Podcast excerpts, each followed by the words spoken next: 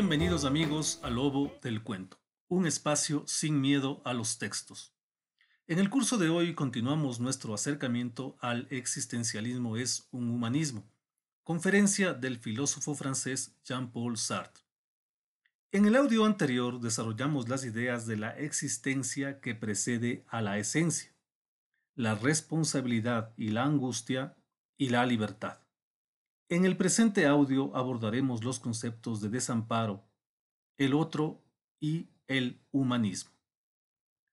Decíamos anteriormente que para Sartre es fundamental la ausencia de Dios para justificar su existencialismo. Tal ausencia le permite afirmar que el ser humano está condenado a ser libre, que el ser humano está desamparado y que el ser humano es responsable de todo lo que hace.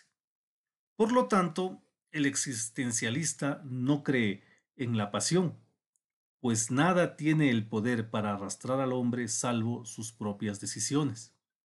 Tampoco cree en el socorro de un signo dado. Abro comillas. El hombre, sin ningún apoyo ni socorro, está condenado a cada instante a inventar al hombre.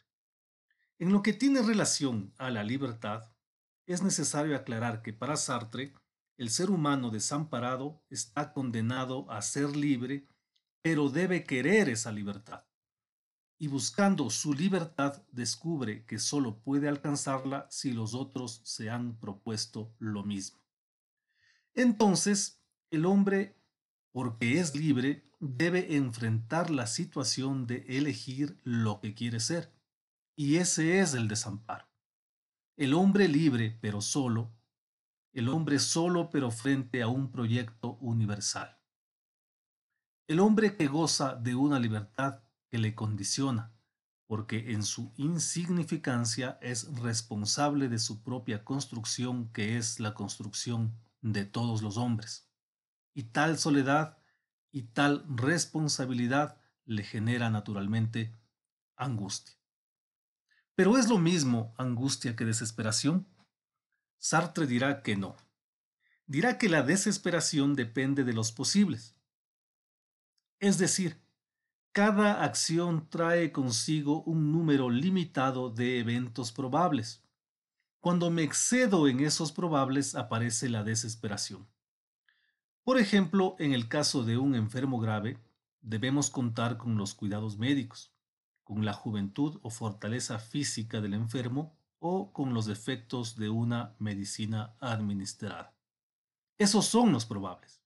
Involucrar a Dios en la recuperación del enfermo sería excederse en los probables, por lo tanto, generar desesperación. Abro comillas. A partir del momento en que las posibilidades que considero no están rigurosamente comprometidas por mi acción, Debo desinteresarme, porque ningún Dios, ningún designio puede adaptar el mundo y sus posibilidades a mi voluntad. Dentro de la conferencia que analizamos, Sartre también expone su idea de el otro. Está íntimamente relacionado con la idea de libertad antes expuesta. El ejercicio de la libertad expone al otro. Y el otro, que es una idea central en la filosofía sartriana, es también blanco de las más duras críticas. Por ejemplo, Henri Lefebvre, filósofo francés, no tiene piedad al referirse al concepto. Abro comillas. El existencialismo es un fenómeno de podredumbre que está completamente en la línea de la descomposición de la cultura burguesa el humanismo es una reconquista de la salud humana. Decir, el infierno son nosotros es negar el humanismo. Para Sartre, el otro es indispensable para alcanzar la verdad sobre el mundo y sobre mí mismo. En el otro me reconozco porque es una libertad colocada frente a mí.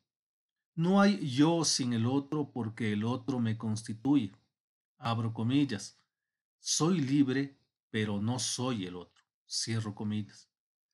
Por ejemplo, Una persona que va a una entrevista de trabajo está condicionada por el otro desde el momento en que debe elegir la ropa que llevará en la tal entrevista.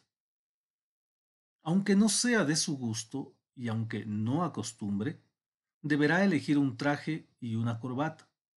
Deberá ajustar sus maneras y su lenguaje para causar una buena impresión en el otro y así obtener el empleo. Pensando en este problema, el filósofo Merleau-Ponty dirá, me siento fijado por esa mirada, transformado en objeto por esa mirada exterior, de suerte que la presencia del otro yo la siento en mí bajo la forma de una especie de pérdida de mi sustancia, de pérdida de mi libertad, y en el hecho que me convierto en un objeto bajo la mirada del otro lo que hace que la relación con el otro sea una relación trágica por definición. Hasta aquí la cita. Ahora, el problema a resolver es cómo no ser esclavo del otro. La solución estaría en el mundo de la subjetividad, donde el hombre decide lo que es y lo que son los otros. Según Sartre, con esta exposición se ha respondido a los reproches que se le han hecho al existencialismo. En primer lugar, se ha presentado al existencialismo como una doctrina optimista, cosa que demuestra cuando asegura que el destino del hombre está en él mismo. En segundo lugar, se ha negado el quietismo, pues el hombre está obligado a actuar aunque deba hacerlo sin esperanza. En tercer lugar, se afirma la subjetividad del individuo con el pienso, luego existo. El francés deja para el final sus consideraciones respecto al humanismo. Recuerden ustedes que apenas si se ha terminado la Segunda Guerra Mundial y los horrores de ese conflicto comienzan a ser revelados. Es indispensable entonces destacar el humanismo en toda propuesta, y ni se diga en una escuela filosófica. Esa es la preocupación de Sartre, para quien el humanismo tiene dos sentidos. El humanismo como una teoría que toma al hombre como fin y como valor superior, y el humanismo existencialista, abro comillas, humanismo porque recordamos al hombre que no hay otro legislador que él mismo y que es en el desamparo donde decidirá sobre sí mismo. Cierro comillas. Conclusiones.